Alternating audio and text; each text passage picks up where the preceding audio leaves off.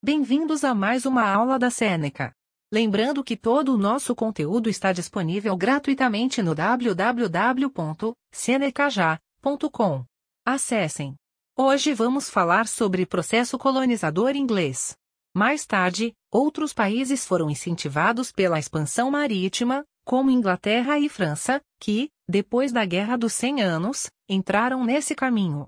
Espanha e Portugal não se interessaram pelas terras ao norte, uma vez que eram mais frias e não possuíam tantos recursos quanto as colônias entre trópicos. O domínio do norte foi ocorrendo uma vez que a Inglaterra tentava estabelecer grupos de povoamento. No século XVII, as treze colônias eram constantemente atacadas pelos índios, além de faltar alimentos e outros provimentos para a sobrevivência.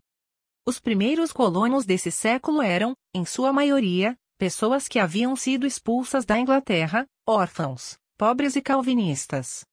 Estes últimos denominados de pais peregrinos, ou fundadores e Rita Howe, ideia de predestinação presente na fantasiosa Gênese americana, a colonização foi determinada pelo ideal calvinista que, ao contrário do católico, estava mais alinhado com as práticas capitalistas.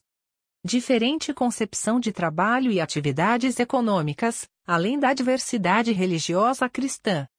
O contexto protestante levou à formação de escolas e instituições superiores de ensino. A geografia da América inglesa favorecia a colonização, navegação pelo rio Mississippi, não houve uma ideia de integração com os índios da América inglesa. Na maioria das vezes, eram tratados com repúdio. Com o desenvolvimento da colonização no SEC.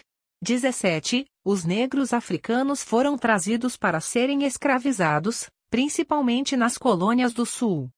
Ao contrário das possessões ibéricas, não havia obrigatoriedade dos colonos ingleses cuidarem da questão espiritual dos escravos.